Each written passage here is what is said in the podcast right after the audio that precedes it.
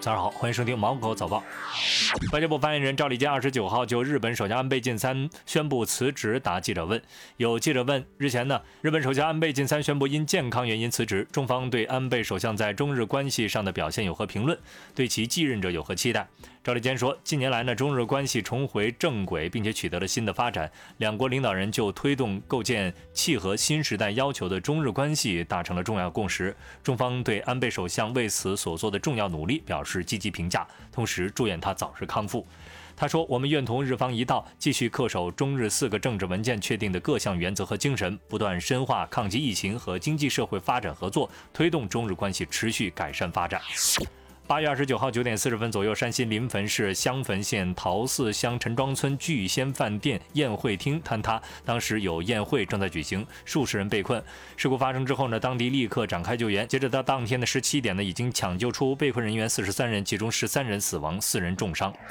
近日，江苏常州九零后小学女教师两个月升任副校长，爆料称呢，该教师王某被提拔为校总务副主任，仅两个月后就晋升为副校长。有网友质疑这是。是火箭式提拔。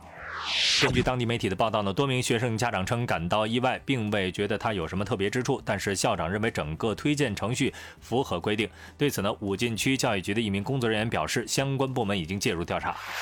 国家卫健委发布了《国家卫健委关于加强卫生健康统计工作的指导意见》，其中明确提出了各地要防范惩治统计造假、伪造、篡改统计资料及其他的统计违法行为，应承担相应法律责任。八月二十八号，《环球时报》援引台湾经济日报的报道称，手机芯片厂联发科二十八号证实，已经向美方提出了申请，希望之后能够继续供货给华为。二零二零年的中国国际肉类产业周于九月八号到十二号在青岛举办，将探讨我国肉类。产业政策、国际发展趋势等。二零二零年中国金鸡百花电影节昨天宣布，刘昊然担任形象大使。百花奖影片奖提名名单公布，《少年的你》、我不是药神、我和我的祖国、哪吒之魔童降世、流浪地球获得提名。颁奖典礼于九月二十六号晚上在郑州举行。当地时间的八月二十九号，据俄罗斯国防指挥中心的消息，俄军波罗的海舰队防空部队的两架苏 -27 战机在波罗的海上空拦截了美国战机。据俄军机组确认，该目标为美国空军的 B-52H 战略轰炸机。俄国防指挥中心表示，美国战机未能侵犯到俄罗斯领空。